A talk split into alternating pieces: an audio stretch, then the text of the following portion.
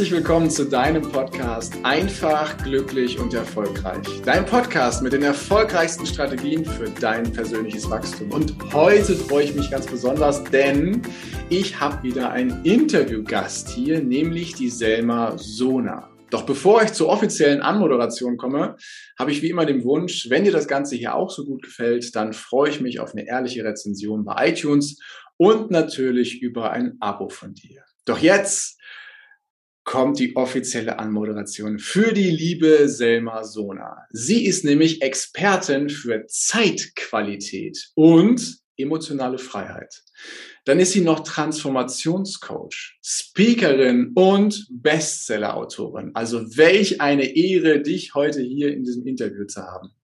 Und sie gibt Menschen das, was sie am allermeisten verdient haben und verdienen, nämlich Zeit. Die richtige Zeit, ebenso wie die Selma es nennt, die Zeitqualität. Und ihre Kunden sagen, dass Herzenslösungen gemeinsam erarbeitet werden. Und in dem Moment, wo Wertschätzung, Herzlichkeit und Kompetenz aufeinandertreffen, weiß man, dass man an der richtigen Zeit und am richtigen Ort ist und bei einem absoluten Herzensmensch. Und genau das ist die liebe Selma Sona. Deswegen freue ich mich so sehr, dass du heute in diesem Podcast bist. Herzlich willkommen, liebe Selma. Dankeschön für die tolle Anmoderation. Und jetzt kriege ich wirklich so diese Tränen der Rührung, weil ich diese Kundentestimonials höre und diese Verbundenheit mit meinen Kunden spüren. Ich weiß, wo die standen und ich weiß, wo wir gemeinsam hingegangen sind, diese Reise und dieses Resultat. Mir wird richtig heiß. ja, das ist doch schön. Auch so ist es, so ist halt das Leben. Ne? Das ist dann direkt die Erinnerung daran, was da auch gewesen ist und was ihr transformiert hat. Ich finde es großartig, gerade in der heutigen Zeit, mal bewusst auf die Zeitqualität draufzuschauen. Doch bevor wir das machen, liebe Selma, Schauen wir doch mal, damit die Hörer dich ein Stück weit kennenlernen können, neben dieser Anmoderation, woher du so kommst, in Anführungsstrichen. Also, wieso die kleine Selma unterwegs war. War das Elternhaus bei dir zu Hause eher behüteter oder war es eher ein bisschen aufregender? Oder wie, wie, wie ist es so bei euch zu Hause gewesen? Hol uns doch mal ein bisschen ins Boot, dass wir ein Gefühl davon kriegen, äh, was für ein Mensch die liebe Selma in klein gewesen ist. Sehr gerne. Also ich muss gerade noch so ein bisschen die die Tränen der Rührung wegwischen. Also, die kleine Selma war eigentlich von Anfang an falsch, weil ich bin nur ein Mädchen gewesen. Also der Start in mein Leben war schon, dass ich falsch war.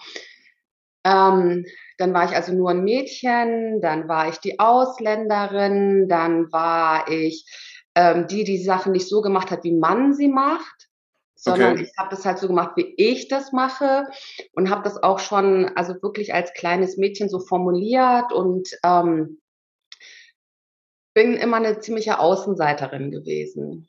Äh, die, wo die Eltern gesagt haben, mit der spielst du nicht, das sind Ausländer. Okay. Die, die gefragt wurde, wann gehst du denn wieder zurück? Wo hast du denn so toll Deutsch gelernt? Ist dir gar nicht kalt? Ehrlich, diese, diese, diese ganzen Vorurteile noch mit dabei. 74 geboren, da war das politische Klima ähm, in einer Kleinstadt, da war das wirklich noch vom Rassismus geprägt.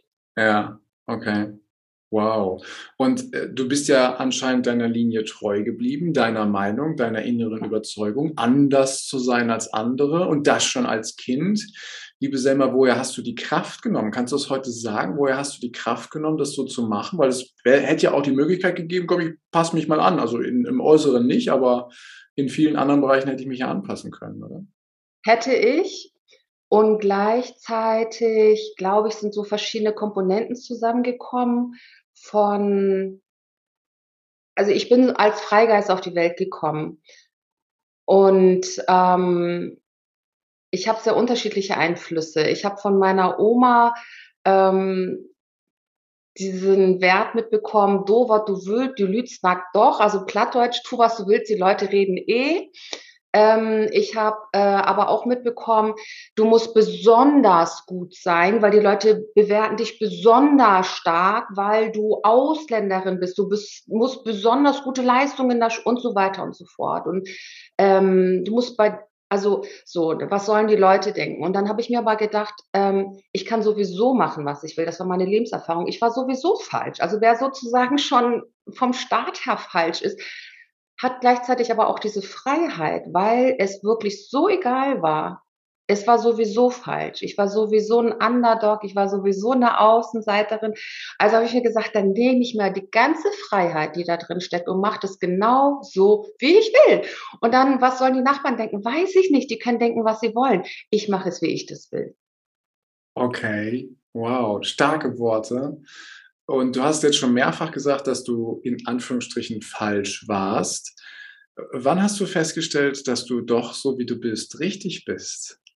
Das habe ich festgestellt, als ich vielleicht 12, 13 war, also auf alle Fälle in der Zeit, wo das abstrakte Denken, das Politisieren einsetzt, wo ich verstanden habe, das liegt ja gar nicht an mir, das liegt gar nicht an, also ich, ich, ich war ja auch gar keine Ausländerin, ich bin ja in Deutschland geboren, ja, warum sollte ja. ich das mehr oder weniger frieren als irgendjemand anderes oder irgendwohin zurückgehen, ja, oder wurzeln oder zwischen Stühlen sitzen. Ich dachte, ich sitze hier auf einem Stuhl, ja, das sind alles so komische Konzepte gewesen, mit denen ich nichts anfangen konnte und auch nicht wollte. So, und ähm, dann war das, als ich angefangen habe, ähm, politisch zu denken, abstrakt zu denken, dass ich verstanden habe, das hat ja mit mir gar nichts zu tun. Also erstens, ich könnte machen, was ich wollte. Ich wäre sowieso nie richtig und es hat auch mit mir gar nichts zu tun. Und das sagt nichts über mich, sondern über die anderen. Und dann kam auch so ein Moment, wo ich festgestellt habe, ähm, also es war dann auch so, dass ich gewählt habe, dass ich gesagt habe, okay, ihr wollt mich nicht dabei haben, aber ich kann auch mit euch nichts anfangen. Ja, ihr habt Themen, die interessieren mich nicht. Ihr habt Verhaltensweisen, die entsprechen nicht meinen Werten. So und dann habe ich mir mein Umfeld gesucht. Das war dann außerhalb der Schule. Ähm, das war teilweise alleine, das war teilweise mit anderen. Aber ich habe dann gewählt, nicht nach dem Motto, du bist ausgeschlossen, Pech gehabt, sondern ich habe gewählt und selber gesucht und gefunden. Und dann kam so ein Moment, ich habe dann die Schule gewechselt zur zwölften. Und dann sind so viele danach auf genau diese Schule gewechselt, dass diese Schule einen Aufnahmestopp verhängt hat und gesagt hat, wir nehmen von diesem anderen Gymnasium keine neuen Schüler und Schülerinnen mehr auf. So, und da habe ich gedacht, wow, die rennen jetzt alle auf diese Schule, weil ich gewechselt bin. So, da war mir das vorher gar nicht bewusst. So, und ähm, also überhaupt so diese Rolle als Leadership, so SV-Sprecherin, Präsidentin und so. Ich habe das damals gar nicht so wahrgenommen, dass das letztendlich auch eine ganz starke 180-Grad-Wendung hatte, weil ich das so gemacht habe, weil ich es so wollte, ja, weil ich sozusagen für die Schülerinnen und Schülerinnen sprechen wollte, weil ich für mich eine Leistungskurskombination haben wollte, die an der alten Schule nicht möglich war, außerdem war die mir zu konservativ und ich weiß nicht, war es irgendwie so und ähm, Genau, und dann hat das gewechselt. So, und jetzt ist es zum Beispiel so, dass ich damit ganz bewusst umgehe, dass ich weiß, es muss mich gar nicht irgendjemand mögen. Ich sage, ich liebe mich selbst bedingungslos und alles andere ist optional. Glaubst du, um gerade nochmal dahin drauf zu schauen, dass, also als du für dich im Inneren diese Einstellung eingenommen hast, ich darf so sein, wie ich bin, ich bin auch richtig so, wie ich bin, wenn ich das mal so beschreibe, dass andere das gespürt haben und in dir schon diese, diese Führungs-, diese, diese Leaderqualitäten gesehen haben, weil das wird mir nicht ohne Grund einfach dann SV-Sprecher und Präsident und, und äh, all das, was, da, oder Präsidentin und all das, was dazugehört. Glaubst du, dass andere das schon viel eher wahrgenommen haben als du? Das ist eine interessante Frage. Vielleicht war das was anderes weil da war ich noch nicht in einer bedingungslosen Selbstliebe. Die ist erst nach einer ganz anderen Reise ähm, entstanden, wo ich das gemerkt habe, die Ursache für den Scherbenhaufen ist der Mangel an Selbstliebe, der Mangel an Selbstwert. Und dann habe ich mich committed und bin diese Reise angetreten. Und ich glaube, dass ich diese ganzen Positionen hatte, lag einfach daran, dass ich erstens immer gesprochen habe, dass ich, und viele haben sich ja manchmal gar nicht, ist da nach wie vor so, trauen sich nicht das zu sagen, was sie meinen, ja. nicht mal für ihre eigenen Kinder. Also ich denke da gerade irgendwie an ein Feedback von einer Mutter, da ging es um Konflikt in der Schule und ich habe gedacht, endlich bin ich mal nicht die einzige Mama, die was thematisiert. Da ist auch mal eine andere Mama. Und dann hat sie gesagt, ja, aber ich fühle mich so machtlos. Ich so, ja, dann musst du was machen. Du fühlst dich machtlos, weil du nichts machst. Dann mach bitte was, ja. Geh in die Kommunikation. So, ja, hm, hm. und das trauen sich ja einige gar nicht so. Und ich bin von klein auf an immer eine gewesen, die gesprochen hat, für andere gesprochen hat, ein starkes Gerechtigkeitsempfindung, ähm, das auch von klein auf an gemocht habe, zu sprechen, Reden zu halten, äh, einer Schulveranstaltung oder so, hat mir immer Spaß gemacht. Und ich glaube, das war eher das. Plus diese Qualitäten von Leadership, ähm, die auch nicht jeder hat. So und ich glaube, das war eher was dazu geführt hat, dass ich immer gerne geredet habe, immer meinen Mund aufgemacht habe und ähm, einfach auch gehe für meine Werte, auch wenn mir das damals als Kind nicht klar war, dass das Werte sind. Ja. Also als, keine Ahnung, sechs, sieben, achtjährige, das kam dann später. Ja. Ja, ich meine, als, als Kind nehmen wir das ja völlig anders wahr. Ne? Das, das ist ja so schön, dass du es so beschreibst und danke fürs Teilen diesbezüglich. Und jetzt habe ich ja eingangs gesagt, dass du Transformationscoach bist, aber dass du vor allem auch auf das Thema Zeitqualität einen großen Wert legst. Wann ist das Thema Zeitqualität so in dein Leben reingekommen und vor allem aus welchem Grund? also dieses Thema Zeit und Zeitqualität ist in mein Leben gekommen, exakt an dem Tag, als ich im Krankenhaus lag und so wütend war und so fassungslos war und gesehen habe, wie so Tropfen für Tropfen die Infusion durchgelaufen ist. Das war für mich wie so eine Sanduhr, so Sekunde um Sekunde.